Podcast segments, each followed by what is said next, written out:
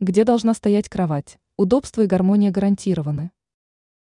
Расположение кровати в спальне должно быть продумано таким образом, чтобы обеспечить комфорт и уют. Эксперт сетевого издания «Белновости», дизайнер Юлия Тычина, советует устанавливать кровать изголовьем к глухой стене, чтобы создать ощущение приватности и спокойствия. В таком случае окна и двери будут располагаться по бокам, обеспечивая естественное освещение и вентиляцию комнаты. Ниже вы найдете еще три совета, которые помогут в кратчайшие сроки решить вопрос с размещением кровати в спальне. 1. В большой комнате можно расположить кровать по диагонали, чтобы изголовье находилось в углу оконной стены. Благодаря этому приему удастся добиться того, чтобы по утрам солнце не светило в глаза, а комната, тем не менее, была хорошо освещена.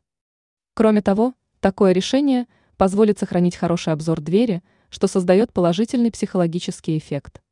2. При выборе двуспальной кровати важно обеспечить свободный доступ для каждого супруга. Размещение кровати у стены может вызвать чувство стеснения. Партнер у стены не сможет подняться, не потревожив вторую сторону. 3.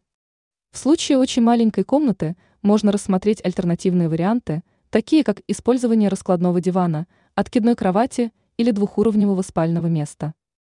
Ранее эксперт объяснила, почему не стоит выбирать в ванную комнату яркие цвета.